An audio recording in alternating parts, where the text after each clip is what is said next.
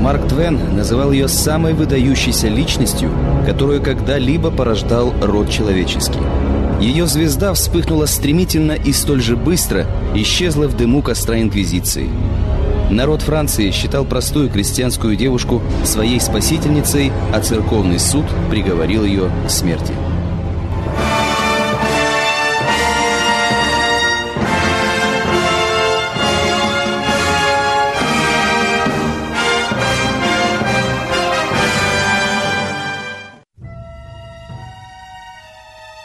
Великая воительница Жанна Дарк родилась в 1412 году в крестьянской семье. Ее родная деревушка Дом-Реми, как и вся Франция, уже около 80 летий испытывала неисчислимые бедствия войны с Англией. Детство Жанны пришлось на трудный для Франции период этой войны, которую историки назовут «столетней».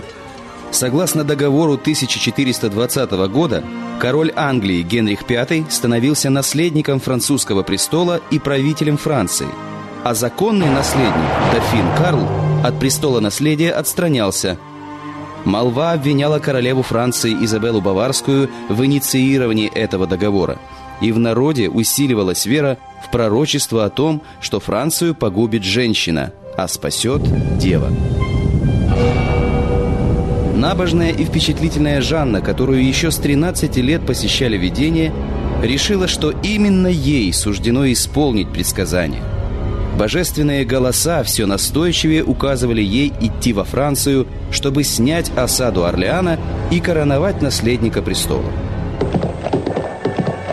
В 1429 году полная решимости 17-летняя девушка отправилась в путь. Жанна прибыла в крепость Вакулер и потребовала от коменданта переправить ее в город Бурж к дофину Карлу, который для большинства французов был единственным законным государем. 12 февраля 1429 года Жанна Дарк предстала перед дофином, заявив, что пришла спасти Францию. В течение трех недель девушку допрашивала комиссия из богословов и юристов. В итоге подозрительность царедворцев сменилась восхищением ее добродетелями. Дофин решил отправить Жанну, называвшую себя Божьей посланницей, в осажденный Орлеан, под стенами которого шла решающая битва за Францию. 29 апреля 1429 года под развернутым знаменем в сияющих латах во главе четырехтысячного войска Жанна Дарк вошла в Орлеан. Горожане, почти потерявшие надежду на помощь, восторженно приветствовали деву, которая сумела внушить им уверенность в победе.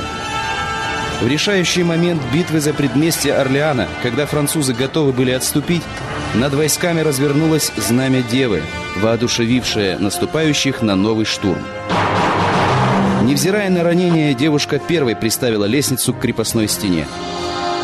Осада Орлеана, которая длилась около полугода, была снята уже через 9 дней после появления Жанны. Отныне ее стали называть Орлеанской девой.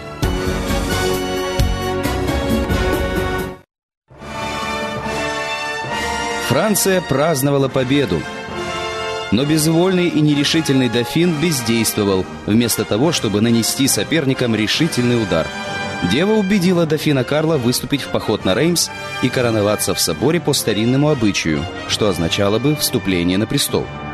На церемонии коронации Жанна Дарк, одетая в доспехи и державшая боевое знамя, стояла рядом с Карлом.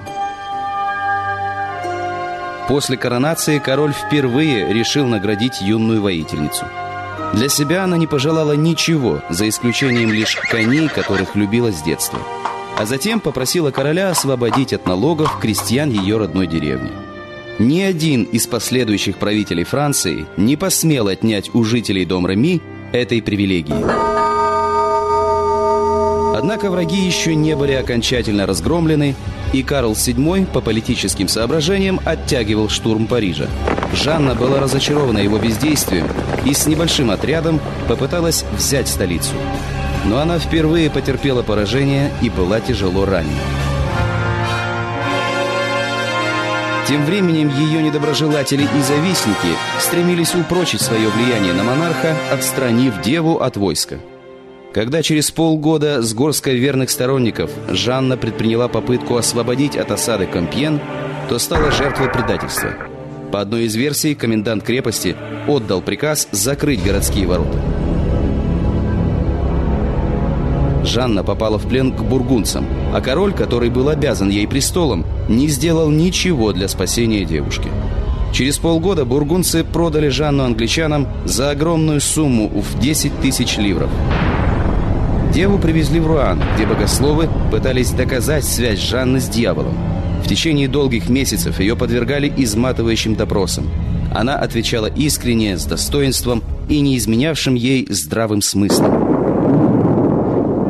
Но, совершив подлог, инквизиторы объявили Жанну Дарк колдуньей и еретичкой. 30 мая 1431 года Орлеанскую деву сожгли на площади Старого рынка в Руане. Ей было всего 19 лет.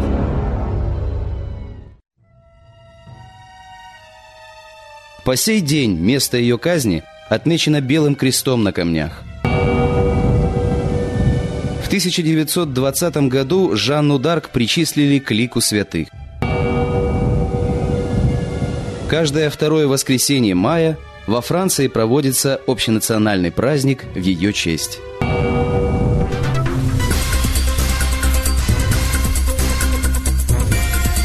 Аудиожурнал.